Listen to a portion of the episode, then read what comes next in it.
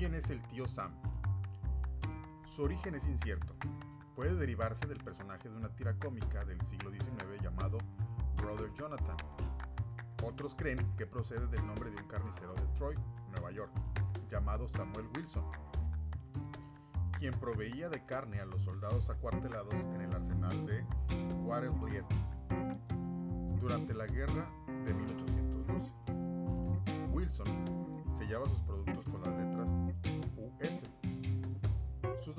pronto fueron conocidos como Uncle Sam's Beef y el personaje se hizo muy popular.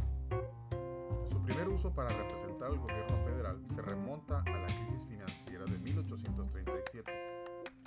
En la guerra civil se le asoció con Abraham Lincoln. El famoso caricaturista Thomas Nast le confirió una imagen muy cercana a la que ahora conocemos, pero su configuración final fue obra de James Montgomery Flagg en su ilustración para la portada Leslie's Weekly el 6 de julio de 1916.